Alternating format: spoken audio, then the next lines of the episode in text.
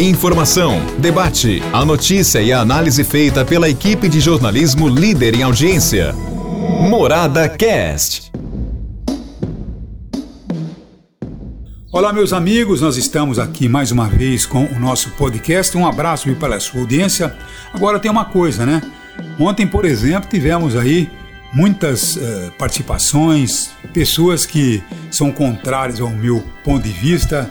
O fato é isso aí, né? O fato tem ponto de vista. Agora tem alguns que concordam, outros que não concordam, outros que até ofendem, né? E a gente reage, porque eu também não deixo barato, não. Chutou minha canela, eu também mando chute na canela de volta, né? Me xingo aí de velhão, tá certo? Não. Aposenta, velho. Não, rapaz, tô em estima ainda, tô inteirinho aqui e vocês vão ter, se Deus quiser, né? Vão ter que me aguentar por muito tempo. É ou não é, Peredão? Um abraço a vocês aí. Mas vamos lá, porque antes do assunto de hoje, né? Eu tenho aqui um recadinho TV Cultura. Assista a TV Cultura Paulista pelo canal digital 7.1 ou pelo canal 12 da NET. Que beleza, hein? Além de retransmitir a programação nacional da TV Cultura, a TV Cultura Paulista produz vários programas, entre eles, ó, Painel Paulista, Universo Mais, Conexão Saúde, Esferas da Vida e outros programas. Agora, TV Cultura, né? TV Cultura Paulista é uma TV altamente cultural, tá bom? Mas vamos lá aos assuntos que eu tenho aqui editoriais. Mas antes do assunto editorial, eu quero convidá-lo porque amanhã, logo cedinho, lá por volta de oito e pouco, eu vou ter aqui no meu programa, no programa O Jornal da Morada, o JM, pela Morada do Sol e também pelo Facebook, pelo Instagram, pelo YouTube, pelo portal Morada, o Alexandre Frota. É, foi aquele, Alexandre Frota, deputado federal hoje, que foi eleito naquela onda bolsonarista, né? Aliás, uma onda que elegeu tanta porcaria que a gente fica até com medo, né? Verdade ou não, hã? Essa Câmara Federal dá até medo. Se aquela que passou era ruim, essa que foi eleita, pelo amor de Deus. Tá certo? Não? Olha só o presidente da Câmara, cheio de processos, meu Deus do céu, coisa muito séria, né?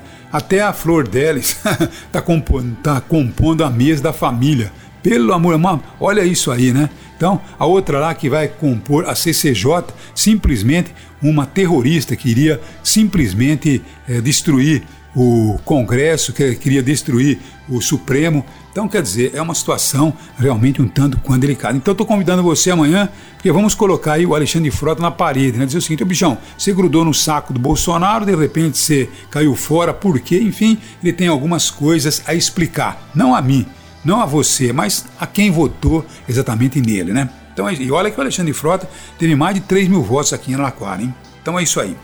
Mas agora eu quero fugir um pouco, viu, dos assuntos políticos e quero comentar aqui que ontem, estarrecidos, boquiabertos e revoltados, revoltados, nós vimos um pastor anteontem agredindo, quer dizer, anteontem não, né? O vídeo veio ao ar veio a público anteontem, mas o fato deve ter acontecido lá em 2019. Não faz tanto tempo assim.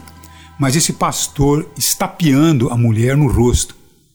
Vimos as imagens chocantes, estapeando de uma forma covarde, de uma forma violenta.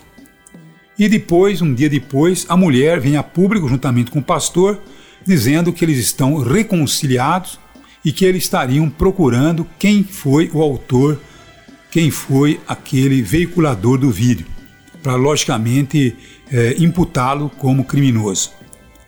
Agora, na realidade, a gente tem a certeza absoluta de que o crime existiu agressão contra a mulher. E a gente percebe que não foi a mulher só que foi agredida, foi a sociedade como um todo.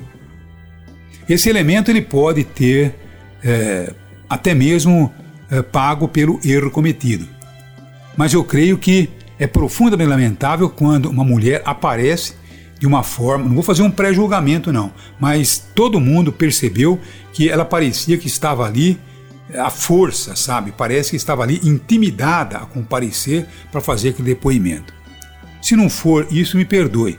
Mas estou dizendo isso porque hoje mulheres vítimas do relacionamento abusivo, elas sofrem essa situação elas sofrem um domínio tão grande por parte do marmanjo, por parte do assassino, que simplesmente é, elas se julgam culpadas. Porque eu fiz até uma campanha no ano passado sobre esses relacionamentos abusivos, onde mulheres se sentiam culpadas, por exemplo, por não uh, realizarem na cozinha aquilo que o marido sonhava.